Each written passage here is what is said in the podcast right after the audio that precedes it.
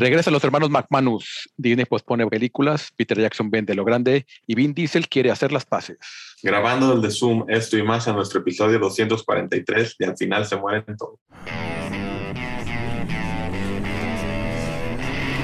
Cine, televisión, videojuegos. Al final se mueren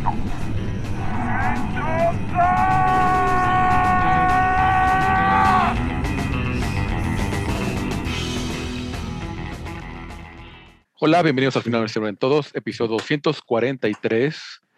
Este, yo soy un Barson y conmigo está el buen Chava. ¿Qué hola, ¿Cómo están? Esperamos que estén bien escuchándonos.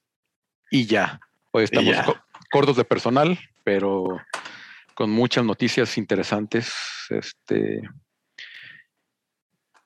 y, y- y buenos números también, ya la taquilla ya regresando. Ya, ahora Sí. sigue mostrando. En Estados Unidos, bueno, sobre todo en Estados Unidos, los estrenos son los que están llevando las semanas por mucho. Este, en quinto lugar está Runs Gone Wrong, esta animación para niños, 3.5 millones, pero ya lleva 17 acumulados y 47 millones a nivel mundial. Sí, muy bien, muy bueno.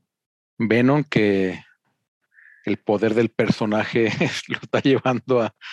Lleva 4.4 millones de dólares esta, esta semana nomás, pero ya lleva 197 acumulados na- nada más en Estados Unidos y a nivel global. eh, Y esto está curioso: 425, o sea, casi la mitad de lo que ha hecho ha sido Estados Unidos. Ajá. Y más que el poder del personaje, creo que es el poder de las franquicias, ahora sí, ¿no? Lo que a la gente les ha llamado más la atención de que si conecta, no conecta, la, la escena post-créditos es cierta, no es cierta. Ya Sí. viene todo esto porque la película en sí no es buena. Y la gente lo dice, la película no es buena, pero el post-crédito está buenísimo y por eso van a verla. Sí, eso sí. Este, Sin Tiempo para Morir, que también hizo sus 6 milloncitos. Eh, 144 millones en Estados Unidos y está al revés, lleva 668 a nivel global. Pero está bien porque ya mínimo superó la, ci- la cifra que le ofrecía Netflix, ¿no? Le, le ofrecía Sí. Netflix a, a los brócoli. Los 700 Mínimo millones. Ajá. Y fue- todavía no se estrena en China o ya se estrenó en China. Este, ya creo que ya se estrenó. Ah, bueno. Bueno, pues ahí está. Pues Bueno, pero- salido tablas igual. Acá ten en cuenta que los 700 que le ofrecía Netflix eran para ellos. Eso sí. Aquí ya los, los cines llevan su mochada. Ujú. Este, Duna, 7.7 millones, 85 acumulados en Estados Unidos, 332 a nivel global. Nada mal Menos para- Que, que Venom. Ajá. Ciencia ficción dura, alta ciencia ficción. Este, pues nada mal. Este, Eternals, que se estrenó este, este, este fin de semana, fue el primer fin de semana, 71 millones.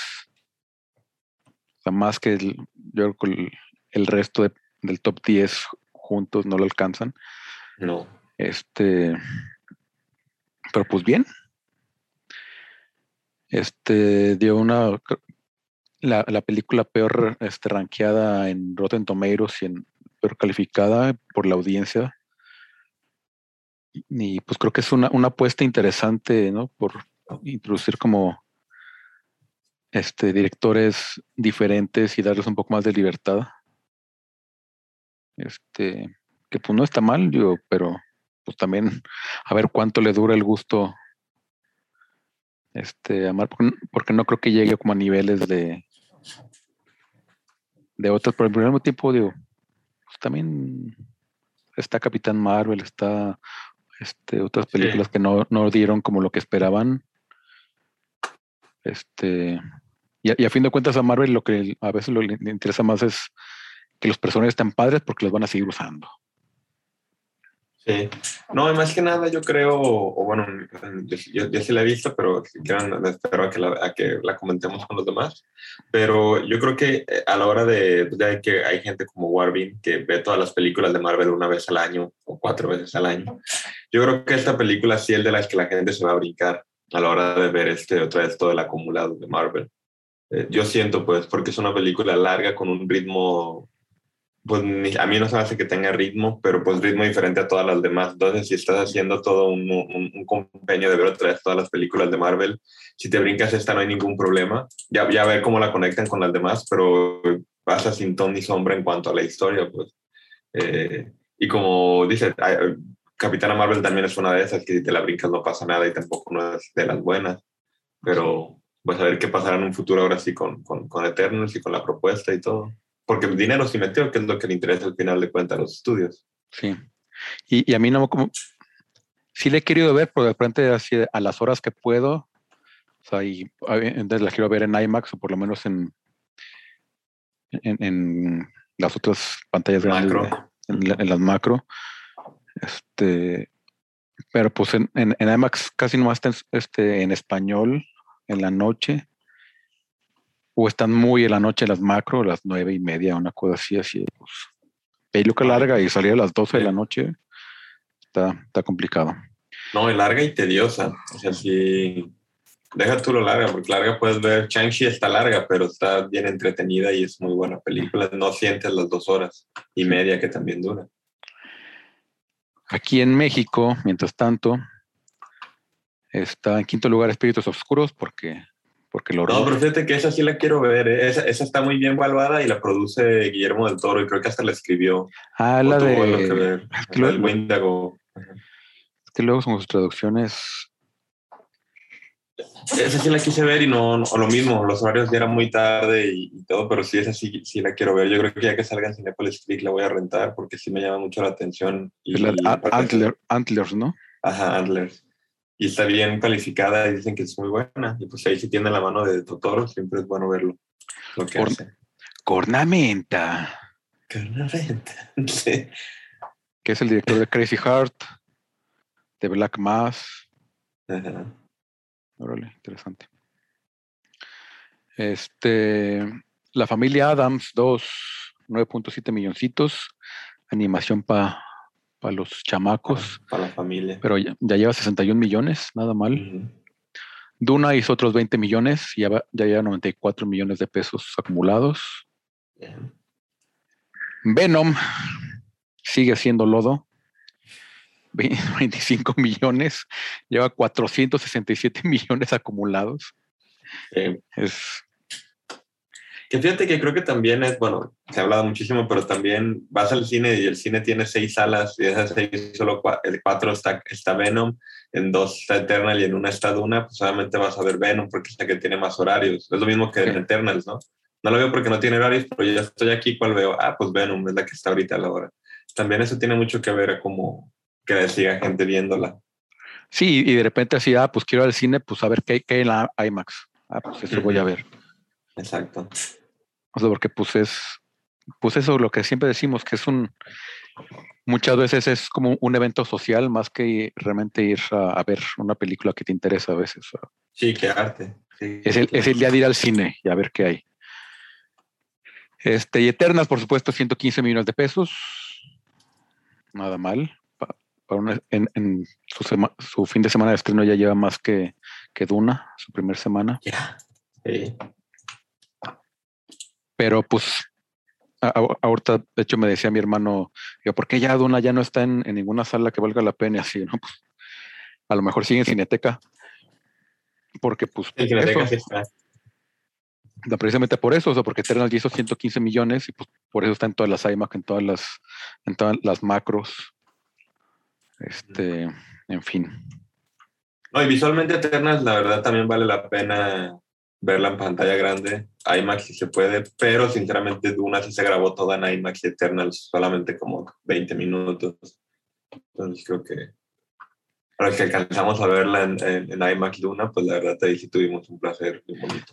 Sí, y por ejemplo en, en Twitter siguen saliendo ahí como imágenes comparativas de la, la, imagen en, en 16.9 en, en, en, horizontal y en, y en IMAX, pues sí es. O sea, sí está encuadrada para. Sí. Como 26% menos. No, no, sí. sí. Este, pero sí, Duna ahí sigue en Cineteca. Aprovechen que todavía está porque también ya vienen nuevas cosas. Este, y bueno, ya pasando noticias, Chava.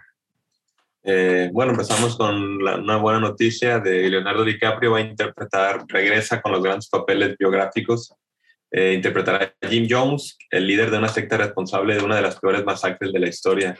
allá por los 70, creo, eh, fue el líder que hizo que 912 personas se envenenaran con cianuro, eh, nomás por, por locos. Y él es, es, la historia de este que creó una secta que se llamaba un templo que, que, se llamaba el Templo del Pueblo más bien, que era de supremacía blanca. Y de pronto se le fue botando la, la, la, la canica, la canica, la canica, hasta que un día para otro vio, que gente se le empezaba a ir, que se empezaban a dar cuenta cómo era él. Y dijo, oigan, pues para que no haya problemas, ¿qué les parece si nos envenenamos todos? Y pues así fue. Él nos envenenó a lo que tengo, a lo oh, que sí. recuerdo, pues. Sí, dice que murió también el, el 18 de Ay. noviembre del 78. Ahí está. Jim Jones, a ver qué tal, pero pues todo lo que hace Leonardo DiCaprio está bien chido. A ver ahora. Sí, también a ver quién la dirige para ver. Sí. Este, el que ya dijo otra cosa, borrón y cuenta nueva, y pásenme el cheque, fue Peter Jackson, que vendió toda la, la, división de tecnología de Beta Digital este, por un chirrión de dólares. Por, por, cien, por 1.600 millones de dólares. Este, o, se oye más impresionante en, para los gringos que es 1.6 bi, este, billones de dólares. Billones, sí que son 1.600 millones de dólares, este, a Unity Technology, que pues, anteriormente pues, eran, se dedicaban más a, al desarrollo, desarrollo, de videojuegos. Este, el principal es League of Legends.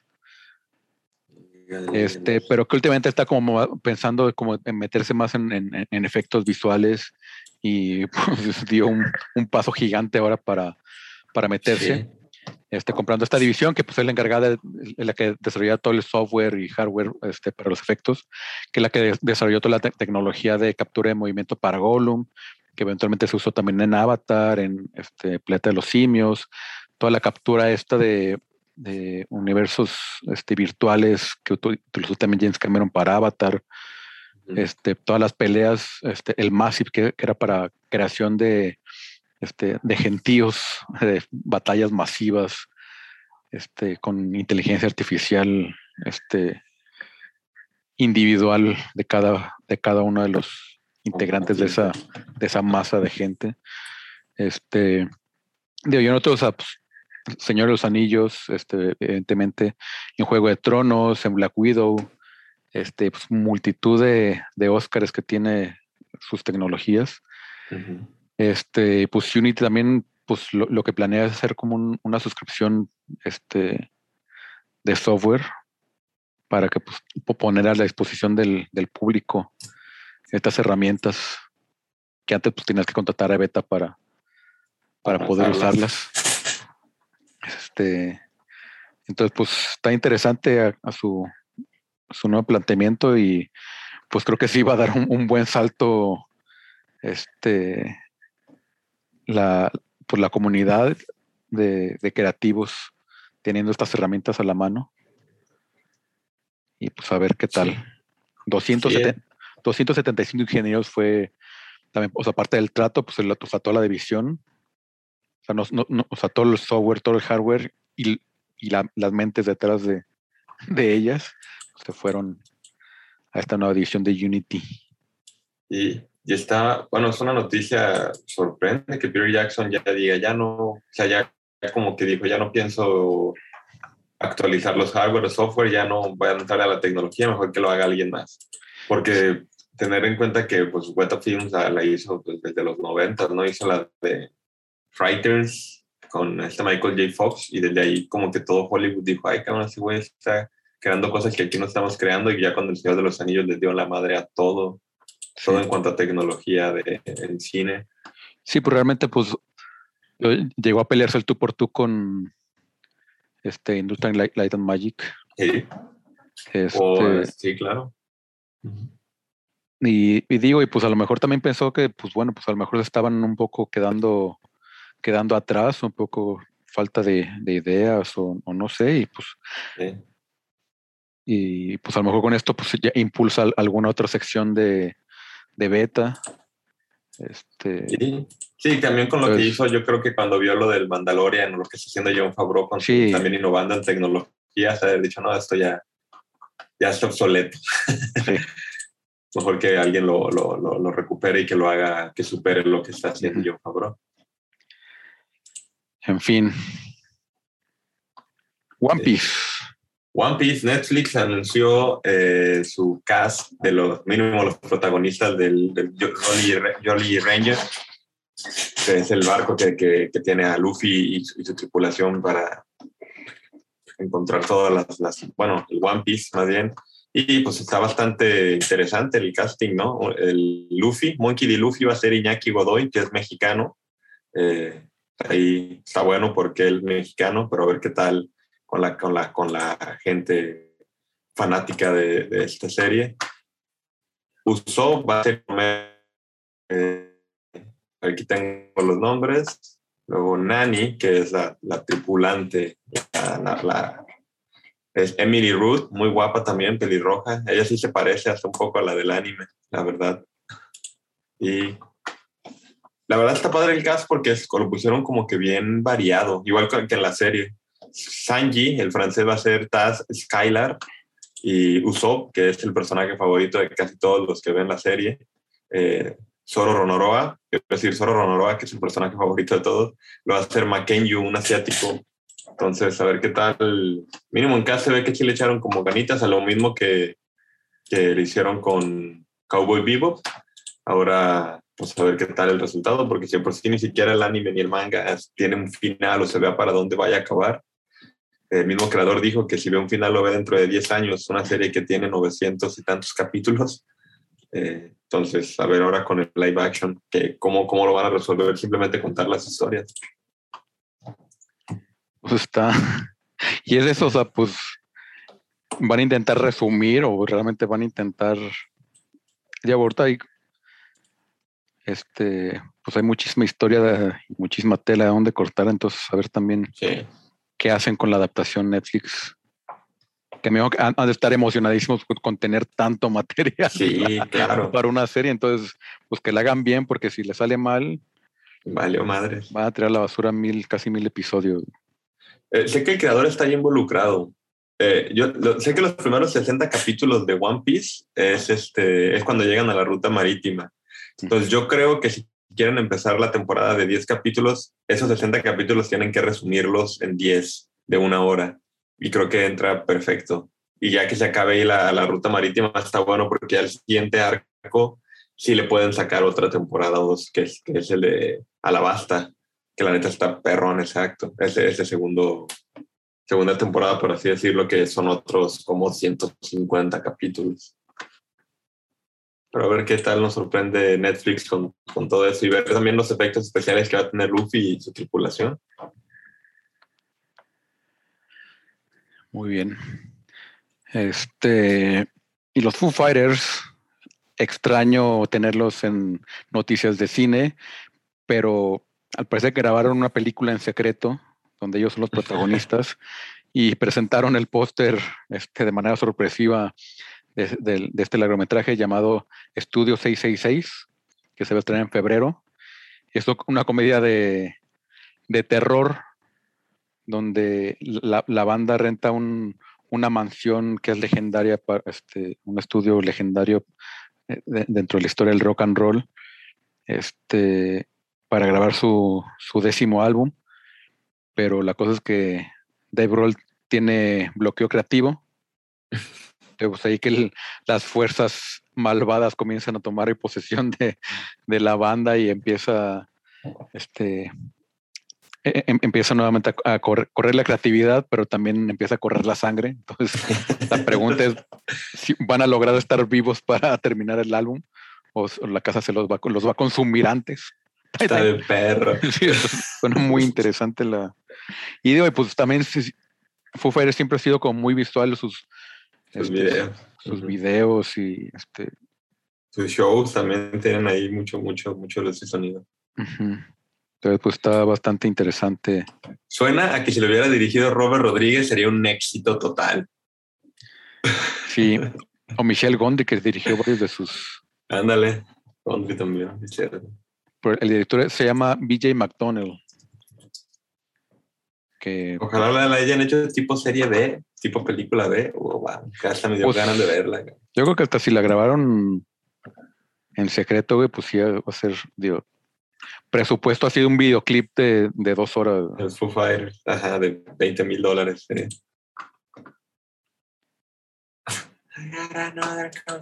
O sea, bueno, fuera, fuera bastante gracioso e interesante la, la trama, porque aparte es terror y comedia, ¿no? Sí. Una comedia de terror.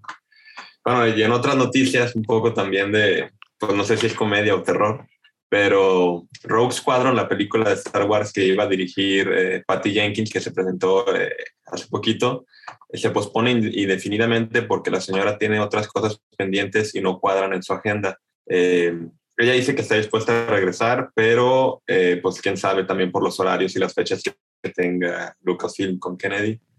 Hay que recordar que las películas pendientes que tiene Patty Jenkins no son nada pequeñas. Son Wonder Woman 3, que yo creo que se tiene que concentrar mucho para superar lo que hizo en la 2, que sí dejó mucho, mucho que desear. Eh, Cleopatra y Cleopatra para Paramount Pictures, eh, la verdad son superproducciones que de la pre te consume ya muchísimo tiempo, creatividad y pues ahí parte de tu vida también. Entonces, a ver si alcanza a regresar a hacer Rogue Squadron de Star Wars, que ella había dicho que era el proyecto de su vida porque creo que su papá había sido piloto o algo así, Mm. o su abuelo. Entonces, esperemos que sí, llamaba mucho la atención, aunque también asustaba un poco después de lo que vimos en Wonder Woman 85, 84, 1984. Que regrese al- a la buena senda y, sí, y, claro. y- y también, pues, no creo que tampoco Lucasfilm tenga como mucha prisa en sacar Rock Squadron. O sea, la puede medio congelar y pues. Sí, faltan todavía las películas de, de Taika Waititi, las de Ryan Johnson ya no supe si se van a hacer o no.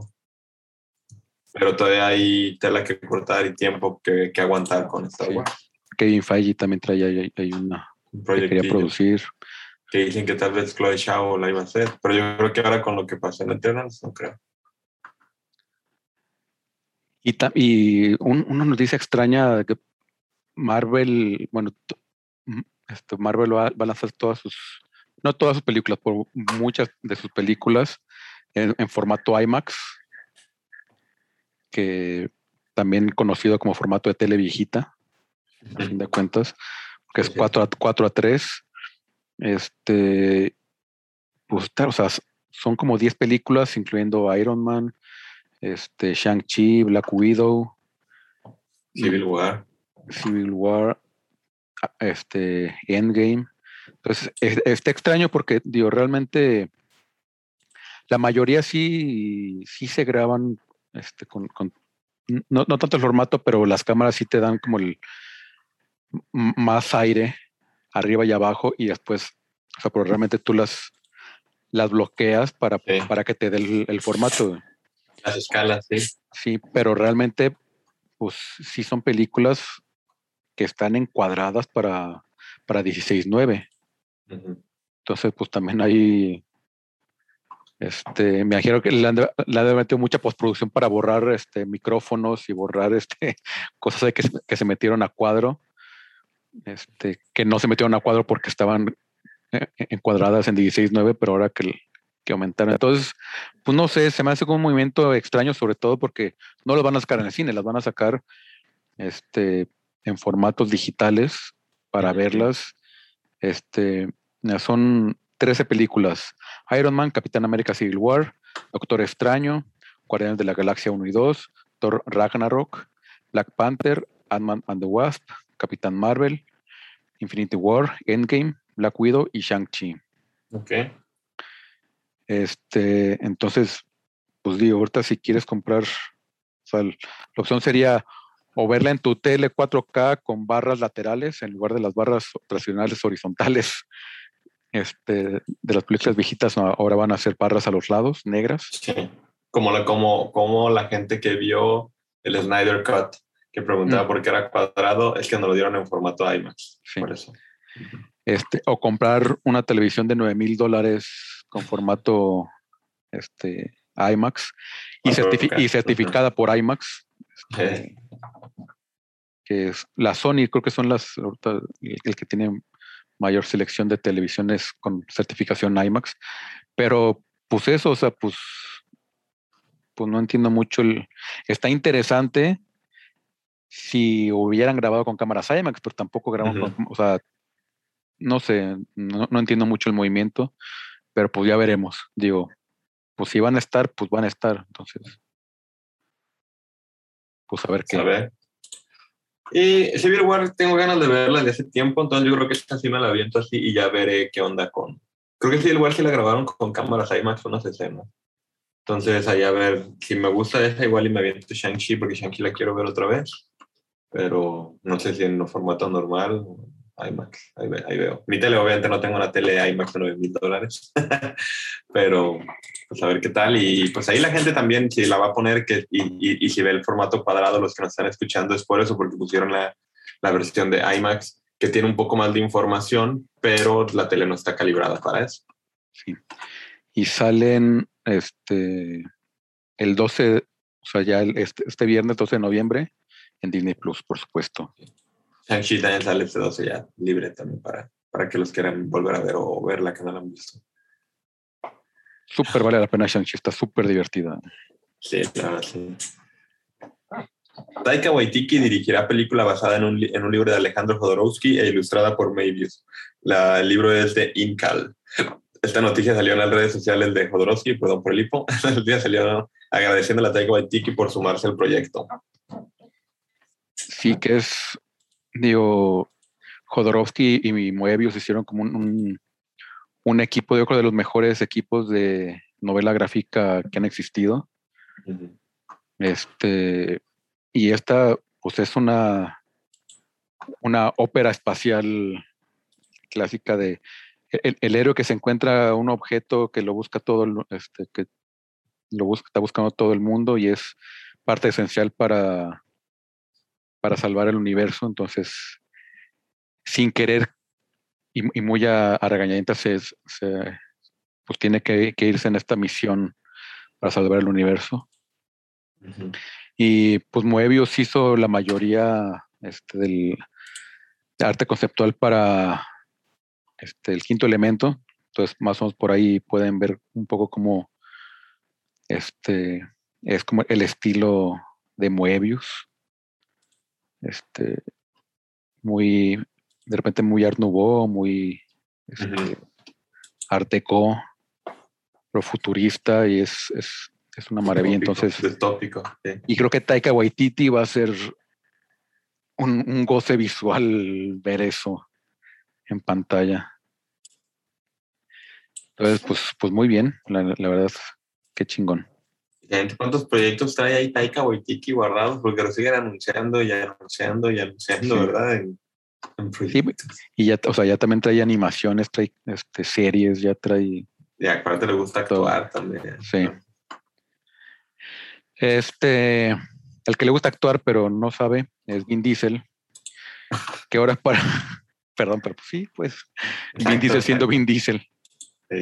Este, escribió en sus este, redes sociales este, una solicitando, casi rogando a este, para que Dwayne Johnson recapacite y, y regrese para este, la, la décima y última entrega de la franquicia de Rápido y Furioso, porque nadie más puede hacer el papel de Hobbs, evidentemente. Y el, el papel de Hobbs es algo que trae mucho y trae, trae dinero asegurado, contante y sonante, pero y hoy, pues a fin de cuentas es, va a sonar culero, pues, pues es, es la gallina de los huevos de oro de, de Vin Diesel. Y pues ahora sí que pues sí, más, eh, y hay, hay, hay ten- esa pelea muy siempre entre ellos de que hasta tienen ahí contadores de golpes a ver quién para, para siempre tener el, mismo tiempo en pantalla, los mismos golpes, lo mismo este, escenas de acción, la misma cantidad de, todo. Este, un banquito para que estuvieran a la misma altura. Este, y pues, pues realmente pues el, que tiene que dar su mano a torcer es Vin Diesel porque pues Dwayne Johnson está muy ocupado, tiene varios años muy ocupado Este, entonces. Y pues Vin Diesel pues no ha podido lanzar otra franquicia. O sea, lo, que- lo que más, lo más cerca que estuvo fue con Riddick. Este, y pues de ahí más, nada más. Entonces, digo, este, estaría padre que regresara, la neta. Yo, la vamos a ver. A fin de Yo no he cuentas, visto la pasada, pero sí. está divertida, está súper divertida. Pues ya, ya debe estar en. O debe estar por salir en alguna plataforma, ¿no? Me imagino. Plataforma. Sí.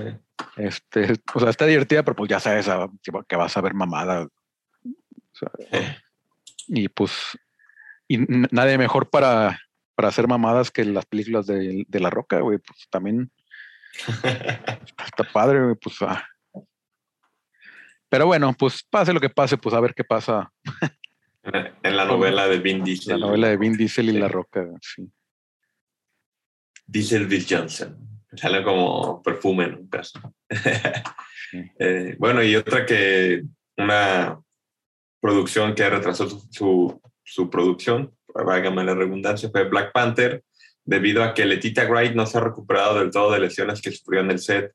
Eh, los últimos dos meses la producción siguió grabando alrededor de las escenas eh, de Shuri, o sea, las escenas que no tenía que salir el personaje que interpreta a Letitia, que es Shuri, la hermana de Black Panther, pero ahora que ya la necesitan a ella, pues ahora sí decidieron parar para esperarla. Eso significa que entonces sí tiene un rol muy importante dentro de Black Panther 2, posiblemente Sí. ya sea la nueva Black Panther. Sí, pues así, de, pues, pues ya, pues este Ryan Ya. Coogler, el director, así, de, pues ya, pues todo lo que se podía grabar ya se grabó, pues ahora pues espera que Pues recupere y ojalá se recupere pronto. exacto. que pues en su momento Marvel dijo que pues no, iba a haber problema, pero pues porque pues eran al parecer lesiones no tan graves, pero pues al parecer no, no se recuperó tan, tan a tiempo.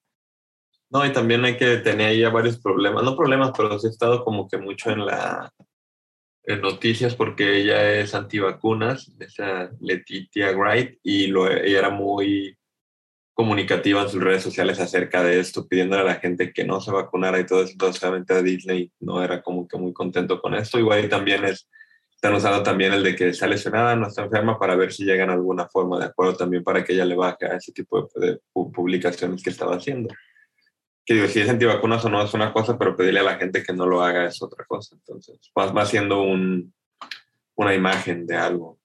Pero, pues a ver, a ver qué sucede ahora con, con Black Panther 2. Eh, esperemos que todo salga bien y veamos la película pronto. Que Black Panther 1 es muy buena película.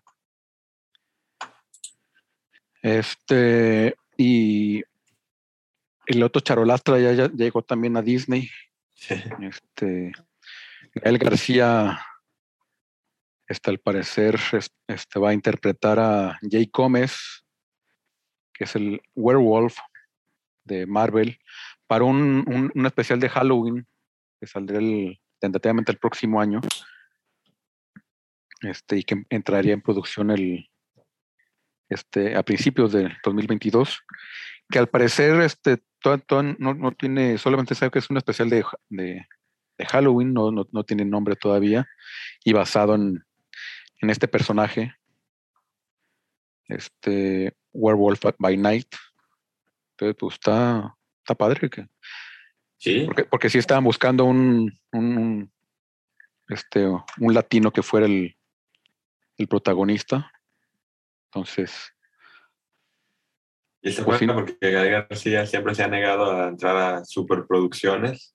Digo, lo hizo con Coco, desde que entró a Disney con Coco, ya como que le entró ya entonces a la película de Night Shyamalan, y ahora ya con Marvel, como que también Sí, y- y- y también este como que es un poco más, más, más pequeño, o sea, es un, este, es directo para Disney Plus, Ujú. este, es un, un show, seguramente va a ser de una sola, o sea, exhibición. una sola exhibición, o sea, poco- pocos capítulos, más, más miniserie que, que show, entonces, pues a ver, digo, también en una de esas les pega y, y le siguen, Lo quieren seguir usando, sí. sí. Y pues interesante. Sí, porque Gael García siempre se ven también con mm, producciones más indie este, o, mu- o- o, este, alternativas como con Almodóvar o este, Michelle Gondry también tiene ahí por el, o sea, m- La de la ciencia del sueño, ¿no? Sí. Entonces, pues está, está padre que a- a- algo un poco más de, de renombre, pero también al mismo tiempo como más, al mismo tiempo sigue siendo más indie. Sí, y estar también en la mente de la, la gente. Sí. Daniel Day Kai, eh, actor de Lost y Hawaii Fire, O, será el principal antagonista Lord Fireside de la adaptación de Netflix de Avatar, eh, de Last Airbender. Eh, eh, Netflix está haciendo adaptaciones de animes.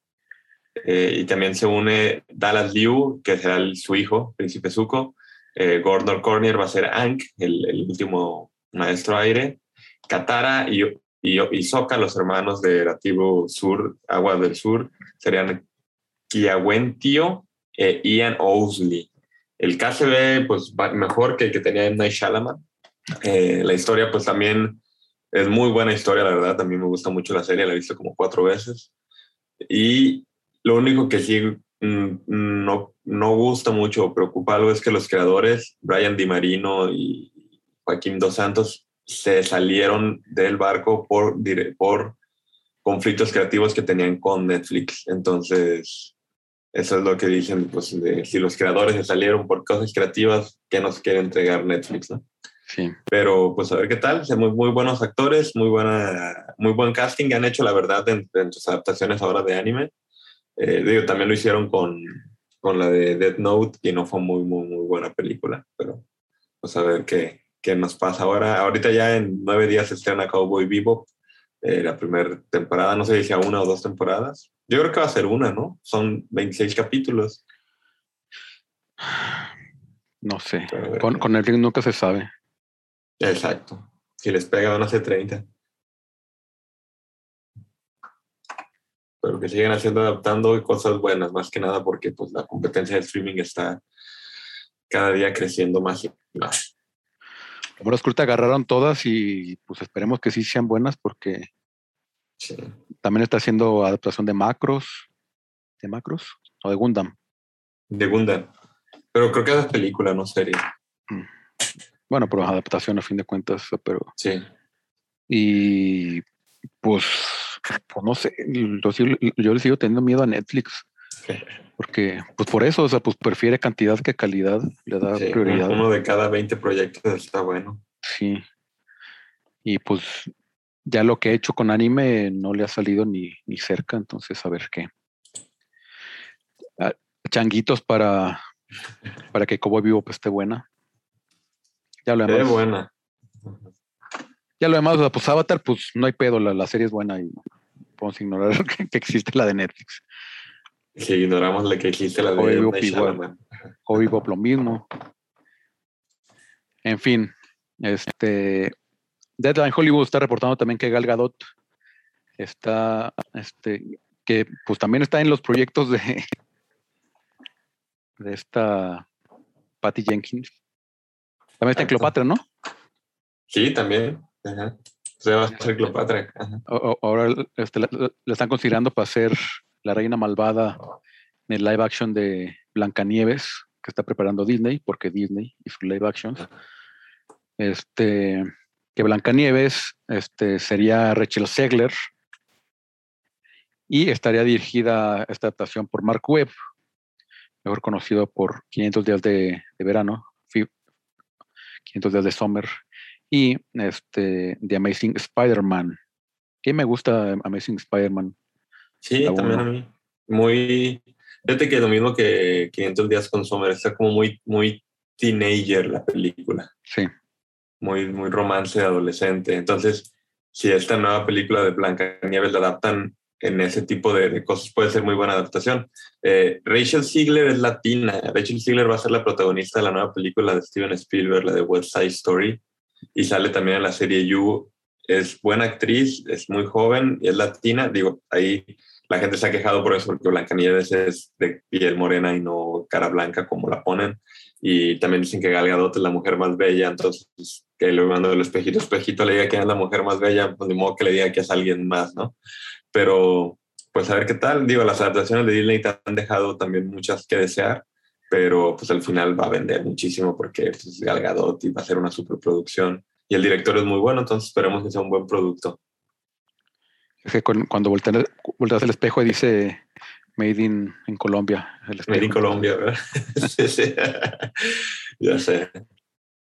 Matt Damon y Robert Downey Jr. en pláticas para unirse a Oppenheimer de Christopher Nolan. Sí, aparte de que se puso sus moños y pidió las virgen, las perlas de la Virgen Christopher Nolan, está armando un cast de lujo. La neta, ¿Y quién, quién no quiere trabajar con Nolan? ya sé, ¿quién va a negar? O sea, ya- Recordar que ya están Emily Blunt y Cillian Murphy en el Sí. cast. entonces, pues van cuatro, cuatro buenos. Y también el que diario usa en sus películas, Alfred, ¿cómo se llama? Michael Caine. Michael, Caine, sí. Mi cocaína. Sí, Michael Michael Caine. Michael Caine. Él ya está ahí en, en también en, en Oppenheimer. Pues a ver qué, esperemos que nos entregue algo bueno. Volví a ver Tenet y pues no está mala, pero no, no, no es Es el nivel. Sé que sí está bien padre, pero pues es pues lo que yo siempre cojo de Nolan, o sea, como que le dieron demasiada libertad y pues le, le valió madre la narrativa, o lo- el- no la narrativa, sino el, Eh, El que la contar. historia, güey, el- ajá, la historia, el desarrollo de personajes y se centró en sus experimentos este, temporales y narrativos y Que eso sí le salió muy bien, pero sin historia, sí, ¿para sí. qué queremos ver eso? Mejor un video de música. este y la mejor noticia de todo el año es que Norman Reedus y Sean Patrick Flannery van a regresar como los hermanos McManus para la tercera entrega de los Boondock Saints. hace 10 años que no sacan. Y la segunda es, es, es- es malona. Eh, Norman Reedus, este, después de eso solamente ha hecho Walking Dead. Walking Dead. Y Sean Patrick Flan- Flannery no ha, no ha hecho mucho, que digamos. Este. Y pues ahí se quedaron en, en- en la cárcel en- al final de la segunda película. Este, y pues ahora también ay- ay- le ayudaron al guion a Troy Duffy. Este, para que, que pues va a regresar a dirigir. Y, y algo que me llamó mucho la atención que va a producir este Sean Reddick, que es el productor de Get Out y de Black Classman, junto con Yvette Yates Reddick y Don Carmondi. Este, entonces, pues, pues pinta bien la parte de producción. Este, Troy Duffy, pues es, digo, pues no tiene mucho, este, mucho a su nombre más que Pondock Saints, que la uno es una obra maestra este, la 2 ya se ve que va poquito El quinto Cayendo. infierno. Sí. el quinto invierno. Sí. Este, y esa, esa me acuerdo cuando la descubrí, no mames, güey, qué, qué de pinche descubrimiento. Porque e- esa, cuando salió originalmente la primera, no tenía distribución. Y entonces Blockbuster firmó un, un contrato de distribución para distribuirla en VHS en sus blockbusters. Y yo ahí donde la conocí. Y literalmente así de. sea, me quise robar el VHS así de, güey, ¿qué pasa si desaparece? ¿Cuánto me cobran? No, pues no, no se puede. Es el único VHS. Es el único que hay. Sí. Este, pero sí, también William Dafoe, esperemos que regrese. Creo que es, definitivamente es, digo, la uno es buena y el 50% es gracias a William Dafoe, que es uno de sus papeles favoritos Aparte. este, sí. para, eh, en, en- en mi opinión, de, de sus papeles favoritos. Este, en fin, pues a ver, a ver qué pasa, porque también están queriendo desarrollar una serie también en su momento y pues a ver, a ver qué tal. Qué pinche emoción. Sí. Y, qué Y emoción también la que sintió Paul Rudd cuando fue declarado el hombre más sexy del año por la revista People. Y Así que nadie la vio venir.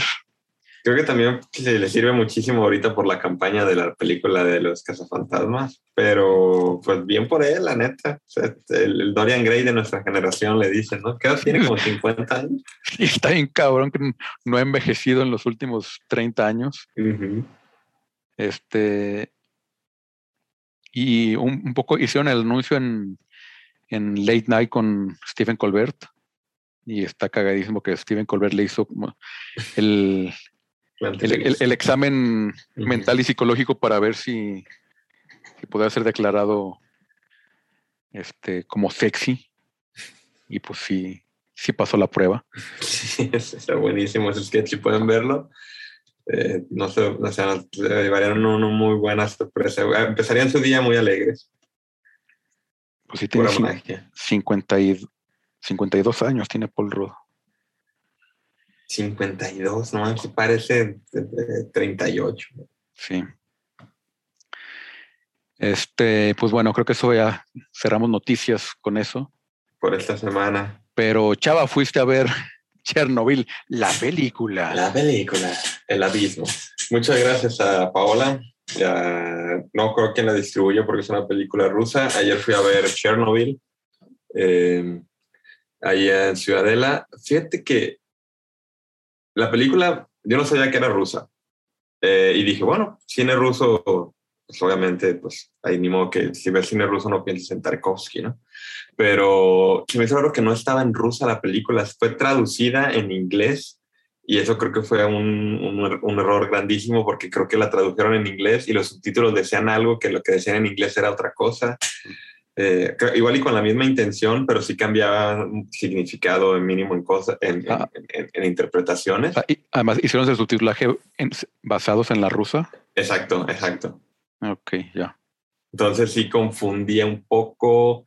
Aparte, la película está súper americani- americanizada. O sea, sé que cuando salió la serie de Chernobyl de HBO, que la recomiendo mucho, y ayer cuando estaba viendo la película me dieron ganas de volverla a ver. Cuatro capítulos increíbles. Ganó la mejor serie del año cuando salió. Los rusos se quejaron de que así no había sido la historia. Entonces ellos querían hacer eh, su propia versión de Chernobyl y yo creo que esa es la película que ellos quisieron hacer.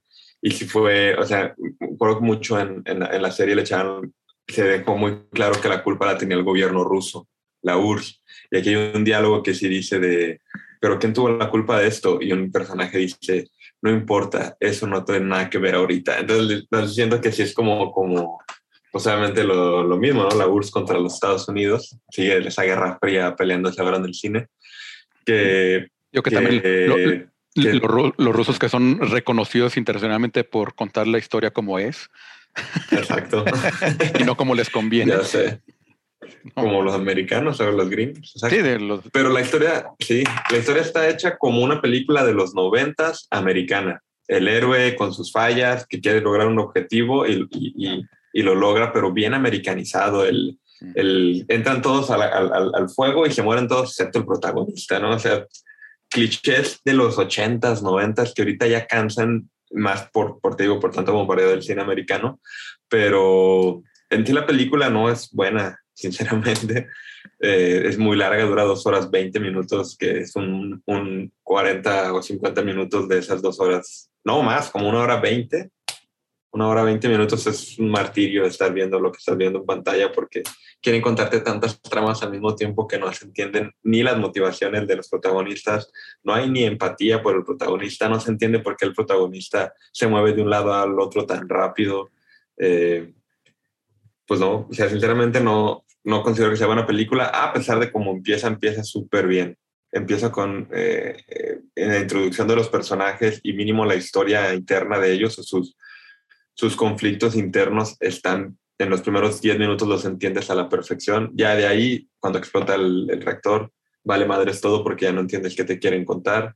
No entiendes por qué quieren salvarlo, porque nunca te explica. O sea, yo porque ya vi la serie de HBO, entendía por qué tenía era tan importante intentar hacer varias cosas dentro de la planta, pero no lo explican nunca en la película, entonces ahí hay un hoyo grandísimo. Un personaje se muere así, de, o sea, de repente un personaje va nadando y de pronto se detiene de nadar, se corta la cuerda y se muere y dices, ¿por qué se detuvo? ¿no?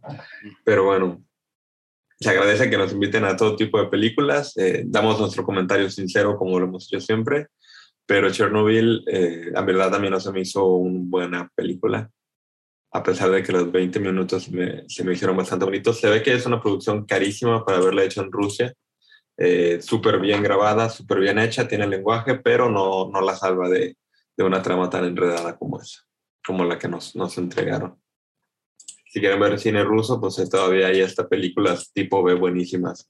O irse con los maestros como Tarkovsky o Sergei o el, el Tarkovsky moderno que hizo la arca rusa. Entonces hay buenas películas.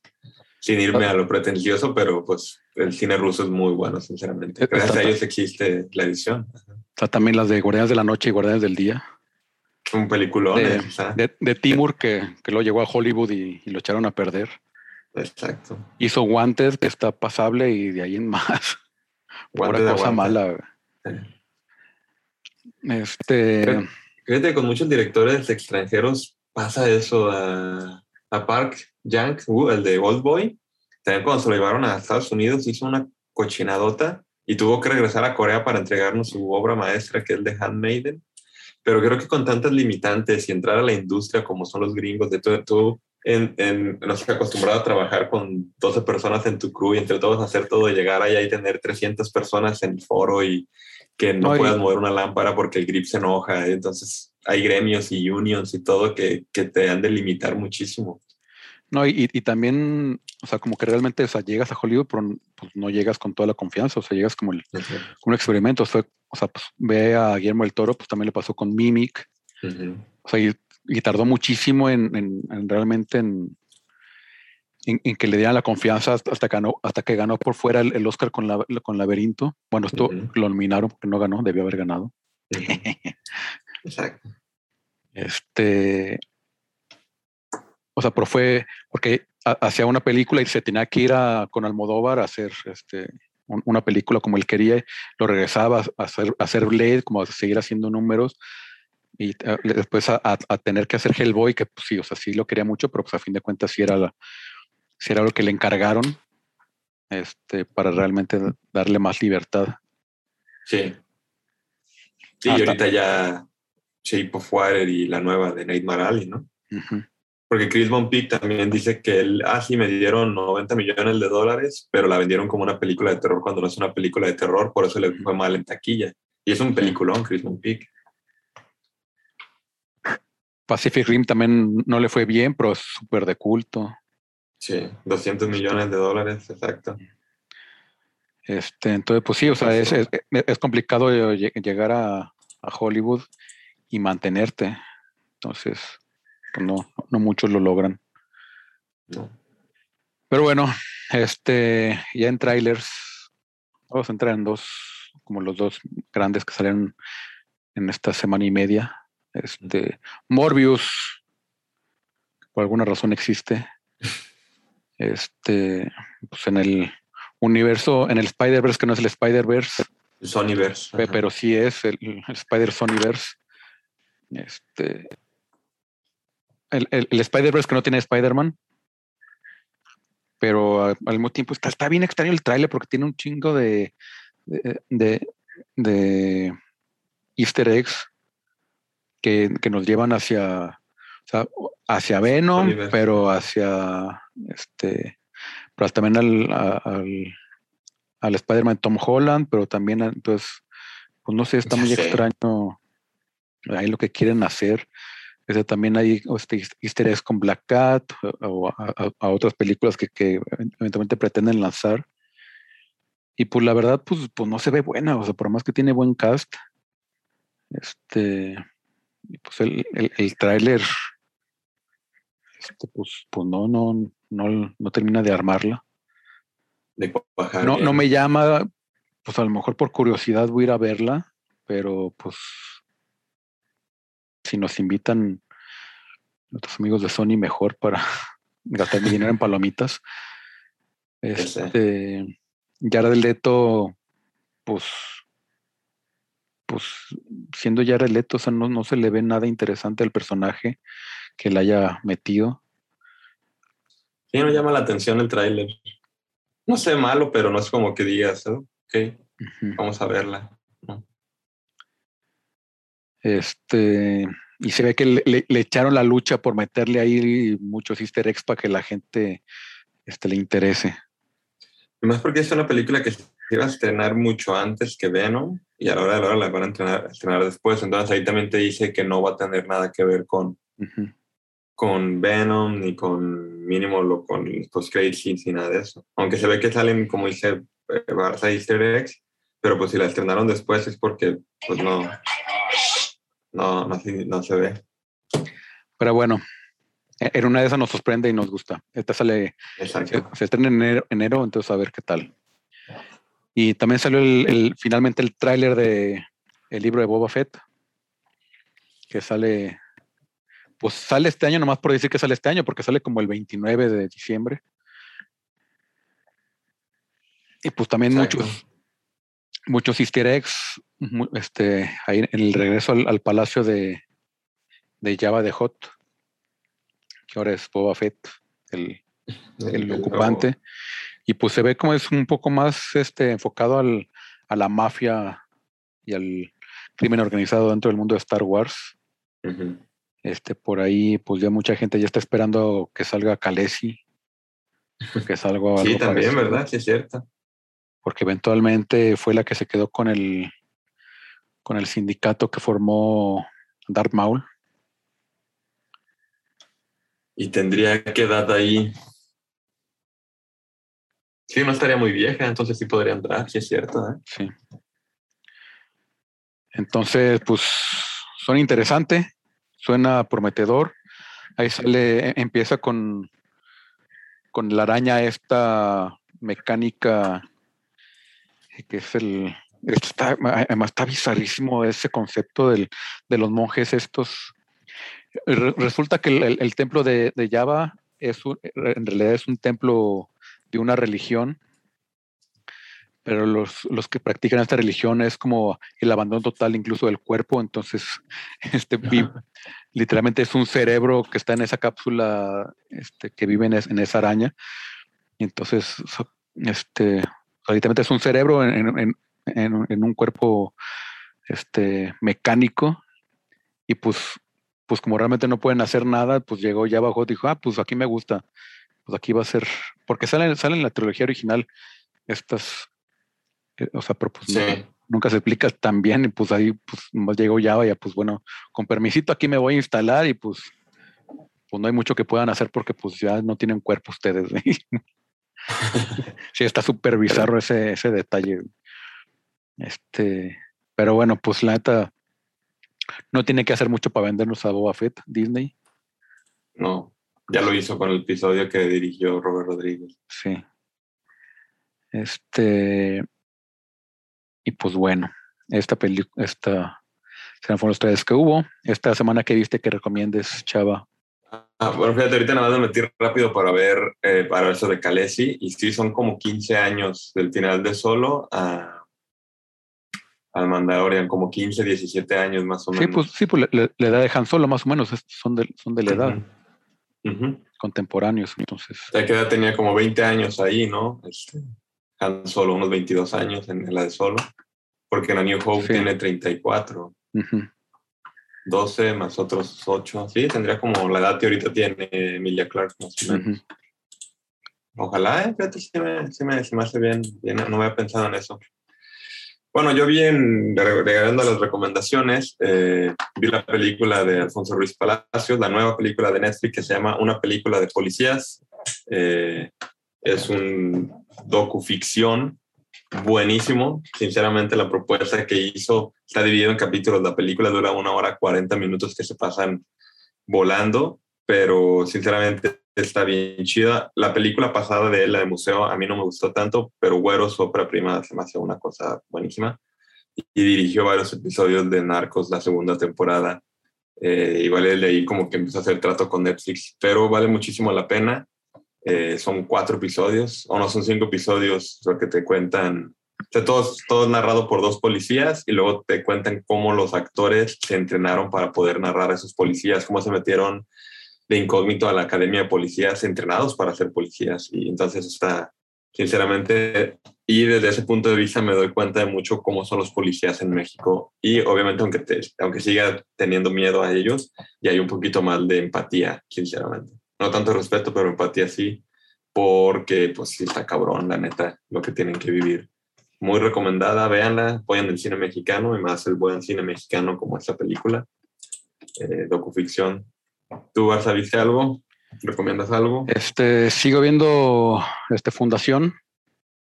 Está interesante, o sea, si, si bien sí me saca un poco de onda la mezcla de, o sea, como que está mezclando todos los libros al mismo tiempo. este, que pues es una manera de adoptarlas también. Este, pues está, sí, sí me está gustando, o sea, es- está, pues está así como muy pulida, muy bonita, muy así, está, los personajes de Imperio están muy interesantes, este, y también todo su desarrollo, desarrollo de personajes, este, y sí me está gustando. Salió la tercera temporada de Narcos también en Netflix. Sí. Este, Sí. a ver qué tal está. La 1 y la 2 estaba interesante y, y, y también interesante porque es, o sea, sí, o sea, está muy dramatizada y muy eventos, este, cambiados así, pero pues al mismo tiempo sí tienen una base histórica interesante, importante que no, no, no mucha gente sabe o se acuerda. Entonces, Sí. Yo Sí, no he terminado la 2 y ahorita la terminé. Llevo dos capítulos de la 3, pero la 2 está bien cabrón de lo del fraude electoral. Y aparte Sí. es un capítulo que dirige a Mata Escalante, que me metí a investigar si era cierto y, o sea, sí fue un apagón y sí fue de que iba ganando y luego perdiendo. O sea, está muy cabrón que dicen, no mames, esto tiene que ser un chique cárcel la gente que está ahí. Sí. Eh, y pues es lo que ya me- mencionan las salinas, no sale directamente, pero no, sí, No son- sí- sí- sale. sí sale. Los que, sí, más bien, a, a los que ca- cambian un poquito es, es a Bartlett. Este. Y hay un hombre que ya lo que lo dicen lo censuran. Este, Mm. escucha, le, le bajan el volumen. Dicen el diputado y, y no se escucha el nombre, pero cabrón. Sí. Y, y se ve interesante cu- cuando, termina que se venta ahí un, un speech cuando está en la cárcel y que sí es un poco lo que pasó, o sea, de que pues ahora sí, ah, pues, pues es que, Va a haber guerra. ajá, pues, e- ese vato era el que los tenía ahí controlados, este, bajo un solo, este, pues todos del mismo lado y pues cuando, cuando lo metieron al bote, pues ahí fue, fue cuando se soltó el- la guerra total entre, entre los cárteles. Todos querían su territorio, pero pues nadie tenía nada. Ujú. Este, no, ya empecé la, la tercera, te digo. El primer capítulo creo que lo grabaron aquí en la Laguna Seca de Sayula, de la primera escena. La vi y dije, esa es la Laguna Seca. y, y sí, no empieza con el mismo ritmo porque apenas están presentando ahora sí los conflictos. Eh, los, los dos primeros capítulos están ok, pero ya están hablando ya de Hank, de todo el pedo de Hank en Tijuana y todo eso, y mencionándolo a Hank. y todo. Entonces, como tú dices, está muy dramatizado para que tenga una narrativa este, coherente y, y una, una, una intención de que lo queramos seguir viendo, pero aún así son cosas que pasaron en la realidad, Sí. entonces está cabrón eso. Muchas que yo ya me acuerdo, o sea, de que la, no sé, una balacera en un antro de Vallarta, yo me acuerdo que, que cuando pasábamos por ahí, cuando eh, era morro, mis papás decían, ah, mira, ese, ese lugar fue donde hubo la balacera. Y dices, a la madre, o sea, ya lo estamos viendo de que sí fue cierto, o sea, sí, sí fueron cosas que pasaron en la realidad. Sí, también tengo en mi radar este, la serie de Arcane, que dicen que está muy buena la, la animación, que es la primera serie de este, League of Legends, basada en el, Ah, sí. el canon de League of Legends. Y dicen que está muy buena la animación y que está, que está buena, entonces me llamó la atención. Nunca, nu- nunca he visto nada del canon de, de- de la historia de League of Legends y nada, entonces pues, ah, pues, está, está interesante. Y ahí la Este, guardé. Sí. Este, pero bueno, pues ya, otro modo, retirando. Este, un poquito, ah, bueno. Enrique Rocha, este, un actor mexicano falleció, a los este, 81 años. eh. sí, que es de los clásicos de, lo ves, lo reconoces, A la voz, o si lo escuchas, ¿no? sí, Una voz bien grave, así. De, de- sí, de- Hizo la voz de, de- de varios personajes del libro de la selva. Creo que él hizo la voz de Bagheera. Ajá. O de Shere Khan, no me acuerdo, pero sí, pues obviamente tenía una voz de, de villano, obviamente. Entonces ahí lo usaba. Este, aparte también, este, Dean Stockwell, que lo ubicarán como este, Sam en Quantum Leap, este, también en Barsta Galáctica, y en, en Duna, la de Lynch, con el doctor, doctor Yao, Yao, llevo. Se me fue el. Este. Puta, súper clasiquísimo de ciencia ficción. Sí. Stockwell, este. Y pues ya también 85 años. Este, pues que descansen en paz y pues nosotros, Descansen en paz.